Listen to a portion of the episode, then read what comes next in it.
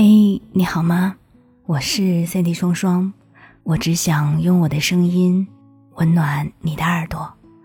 我在上海向你问好。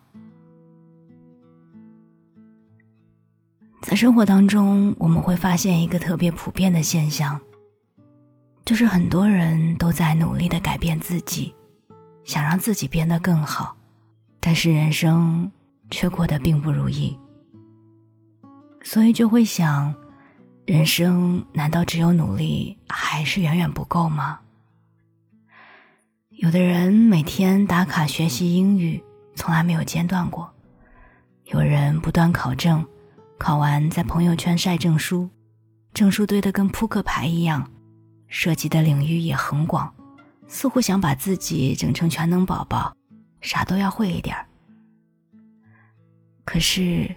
如果走进这些人的生活，你也会发现，其实他们对自己的生活状态仍然不满意，他们依旧不快乐，内在也还是很焦躁，生活也依然一地鸡毛。很多人之所以那么执着去改变、提升自己，那是因为他们内在藏着一个很深的信念：我是一个糟糕的人。事实上，很多人依靠不停的做一些事的方式去驱散焦虑，但结果却会更加焦虑。但其实导致这一切不尽如人意的结果，是因为很多人忽略了一个问题：很多人在做的努力，本质上是在寻求关系连接。很多人迫使自己改变。都是希望能在关系中有更多的被爱，可是这不禁陷入了一个悖论：没有在关系中被好好爱过的人，又怎么能改变呢？有个心理咨询师说过这样一句意味深长的话。他说：“人是不会改变的，除非他感受到被爱。”在电影《心灵捕手》里。数学天才少年威尔，过着落魄潦倒的痛苦生活。有一次，在暴露自己的数学天赋后，他获得了看心理医生的机会，但是他严重封闭自己，不肯袒露，甚至攻击心理医生。尽管心理医生会很真实的表达自己的愤怒，却不会像其他人那样抛弃他。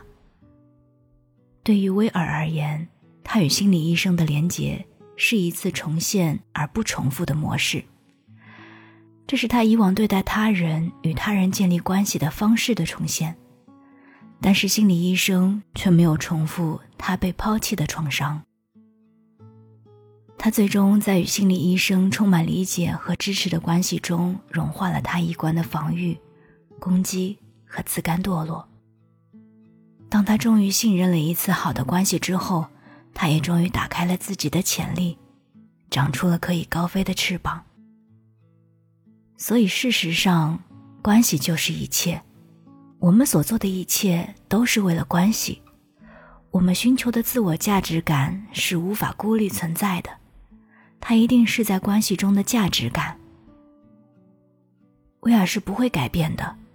如果他未曾有幸在成年后遇到一个人。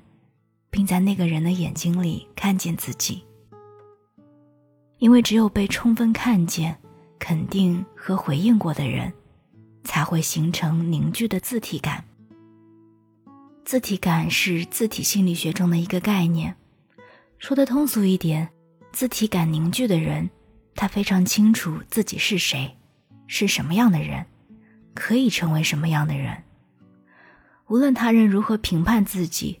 外在环境如何变化，当下的境遇如何，都不会影响对自己的看法和信任。他们相信自己是好的，也有足够的价值，所以他们认为走向更高的地方，去实现更高的目标，是一件理所应当、非常自然的事情。也因此，他们的努力是自发的，因为生活本就该如此。积极向上就是生活本身，他们的内心会有源源不断的力量从生命内部涌出。但是成年的我们，如果未曾有过一次这样的运气，我们也仍然有机会倒退回去，回到关系里，重新长大一次。当不改变是被允许的，改变也就发生了。如果我们的生命里有过爱我们的人，他们会内化成我们的内在客体。有了这个人在心里，我们就能够安定，就像在纷乱的世界里有一个锚，稳稳锚定着自己。如果缺少，就难以找寻到自洽的感觉。但自体感不凝聚的人就不一样，他们需要大量的自我鞭策和敲打。这种苦行僧模式是很多人努力的方式。他们天生带有不完美的阴影，不停自我追逐，渴望获得他人认同，而缺少自洽感，就很难与自己、与这个世界建立良好的关系。而是通过与书本、某种外在行为、特定的努力方式去建立关系，来防御觉得自己很糟糕的那种感觉。这种糟糕的感觉往往会一直伴随着一个人。就像武志红老师说过的：“没有被爱照亮过的生命，存在本身就是一种羞愧。”所以很多人人为抵御这种羞愧，试图不断努力做出改变。可是，在羞愧感的驱使下所动的改变，往往是徒劳的。因为人是不会改变的，除非不改变，也是被允许的。所以，我们每一个人都应该要明白，自己独具天赋，生而有光，成为自己。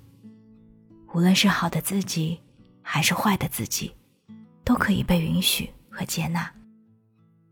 无论你是什么样的人，你的存在本身就是独特而有价值的。这样的自己本来就很好。允许自己不改变，无条件的爱自己，做自己时，改变就自然而然发生了。所有试图努力改变的人都需要明白这一点，并不是因为我很糟糕才需要通过努力不断改变自己。而是我之所以这么努力，是因为我足够好，我值得这个世界上最好的一切。加油，亲爱的你！我是三弟双双，我们下期再见。